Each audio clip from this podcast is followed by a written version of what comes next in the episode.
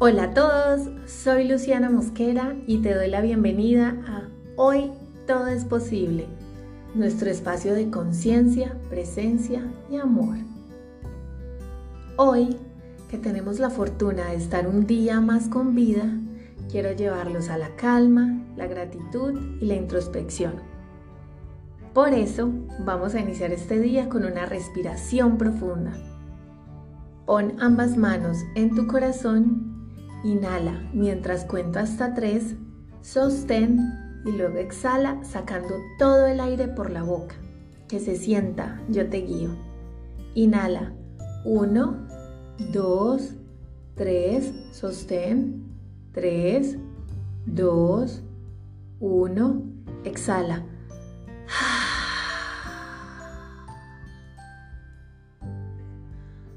¿Cómo te sientes después de eso? Espero que maravillosamente. Hoy quiero invitarlos a reflexionar sobre lo que el cuerpo grita cuando la boca calla. Parte 1. Este tema vino a mi mente luego de ver un comercial en la televisión en el que le hacían publicidad un medicamento para la migraña. La modelo, después de decir los múltiples beneficios, terminaba el comercial diciendo que el producto era un infaltable en su canasta familiar. Y yo pensaba, ¿un infaltable? ¿Cómo hemos llegado a pensar que es normal sentir sensaciones en la cabeza todo el tiempo? ¿Por qué no podemos observar nuestro cuerpo e identificar cuál es la causa de la sensación, sino que buscamos pastas para disfrazar el efecto y no atender el origen? En mi caso, desde muy pequeña normalicé la enfermedad. Era algo común en mi entorno. En mi vida era el día a día. Lo sentía gran parte del tiempo. Cuando comencé mi etapa laboral, tuve una época en la que tenía sensaciones en la cabeza casi que a diario por el estrés y el ritmo de vida acelerado que mantenía. Gripa, laringitis, migraña, gastroenteritis, estrés. Llegué a un punto en el que era normal incapacitarme varias veces al mes por lo mismo sumado a hábitos que solo agravaban esta situación. Alimentación deficiente, sedentarismo, trasnocho. Me encontraba en un afán de hacer, hacer y hacer como si eso determinara mi valía. Me encantaba sentirme indispensable, hacer más de la cuenta y que pensaran que era Wonder Woman. Pero eso, a lo largo, no era sostenible mi cuerpo lo sabía, pero tal era mi desconexión con él y con mis emociones que no logré verlo hasta que fue muy tarde. Mi cuerpo me pasó factura, no solo esa vez, sino en varias ocasiones. Aquí entra la frase, el cuerpo grita lo que la boca calla. Como es un tema muy extenso, y hay mucha tela para cortar porque fue un tema álgido en mi vida, lo voy a dividir en varios episodios que iremos alternando en el tiempo. Mi cuerpo me enviaba mensajes de muchas formas, pero yo no lo estaba escuchando. Al contrario, me molestaba cuando no me sentía en condiciones de trabajar. Pensaba que estaba perdiendo tiempo valioso, que me estaba quedando atrás, Asociaba el descanso con pereza o falta de respeto. Me sentía inútil e insistía en llevar mi cuerpo al límite. Tomaba cuanta pasta se les ocurra para disfrazar la sensación. No sabía, no sabía distinguir qué era normal en mi cuerpo y qué no, porque estaba totalmente desconectada de él. Me obligaba a seguir, pero no era consciente que mis resultados estaban muy por debajo. Yo no estaba en condiciones de dar mi máximo. Hubo una época en que mis visitas a urgencias fueron más seguidas. Un día de tantos un doctor amigo de mi padre se acercó a mí y me dijo, ¿estás consultando otra vez por lo mismo? No es normal estar enfermo ni tener sensaciones en el cuerpo.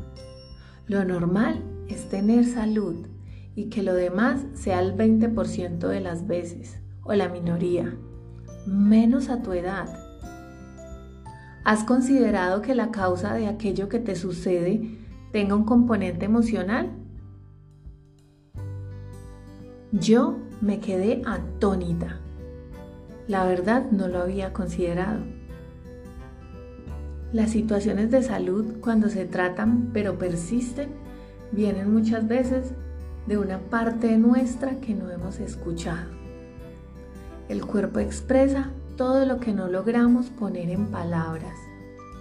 Este suele darnos alarmas cuando algo no funciona bien. Por eso conviene prestarle atención a las distintas situaciones físicas, ya que a través de ellas el organismo nos manifiesta el componente emocional que lo está causando. Cuando la sensación aparece, es importante identificar cómo nos sentimos, dónde la sentimos y por qué. Ponerle nombre a esa emoción y preguntarnos, ¿qué me quiere decir esta sensación o esta situación de salud? Negarlo no hará que desaparezca. Incluso puede agravar la situación. Y terminó dándome varios ejemplos que te quiero compartir junto con otros que he ido aprendiendo en mi camino. La cabeza. La sensación en la cabeza aparece cuando existen demasiadas dudas y pensamientos, cuando tienes miedo al futuro, incertidumbre y desconfianza. Si te sientes así, puedes decir, todo cambia, Acepto la vida con amor, alegría. Nada me perturba porque me siento en paz. Garganta. La sensación en la garganta aparece cuando no expreso mis emociones por miedo a decir mi verdad. Cuando guardamos lo que sentimos y lo que queremos decir. ¿Hay algo que te incomode y no estés diciendo? En este caso, puedes decir, puedo hablar con amor haciéndome valer. Estómago. Las sensaciones en el estómago se dan cuando me trago el enojo y la frustración, cuando no digiero lo que me pasa. Y para comenzar a trabajarlo puedes decir, asimilo fácilmente nuevas ideas, nada puede irritarme. Las sensaciones en la espalda aparecen cuando sientes que hay algo que te está quitando la libertad. Cargas cosas que no son tuyas. Tienes muchas responsabilidades y poco apoyo. Si te sientes así, puedes decir, me libero del pasado, las presiones y las cargas. En este punto te pregunto, ¿qué estás haciendo con tu cuerpo?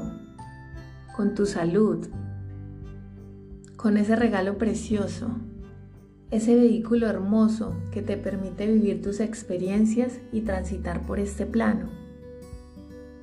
Es importante aprender a reconocer cómo te sientes, a expresar tus emociones de manera asertiva, hablarlo con alguien. Puedes usar la escritura creativa, dibujar, llorar, practicar la autocompasión o pedir ayuda si sientes que la requieres. Recuerda que somos nosotros los que decidimos cómo cuidamos este vehículo. El inconveniente no es el alimento o el ejercicio, es nuestra forma de relacionarnos con ellos y eso viene de la forma en que nos relacionamos con nosotros mismos. Prioriza tu bienestar tu cuidado. Hay tiempo para todo lo que para nosotros es importante y tú eres lo más importante de tu vida. Todo es equilibrio. Y si nuestra vida no lo está, Dios mueve los elementos indicados hasta lograr ese balance. Eso implica que el cuerpo muchas veces se vea involucrado y con ello situaciones de salud. Decide si estás dispuesto a hacer un alto para cuidar de ti, de tu salud, que es un regalo precioso y es un resultado de nuestros hábitos. ¿O prefieres parar cuando sea demasiado tarde, cuando tu cuerpo ya no pueda más y ya no sea una pregunta, sino una orden. En ese caso, si decides parar, no será una pérdida de tiempo, será una inversión, porque si tú estás bien, si te sientes bien, puedes dar tu 100% y a tu alrededor las cosas también van a fluir. No esperemos a perder la salud, algún miembro o función del cuerpo para valorar la salud. Recuerda, vivimos en un mundo de causas y efectos. En esta vida se toman decisiones o se toman pastillas.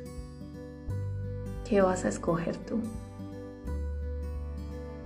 Gracias por regalarte este espacio y tener como propósito estar más presente y consciente antes de iniciar tu día.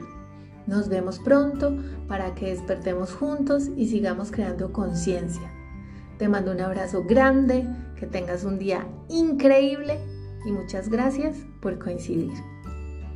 Con amor, Lu.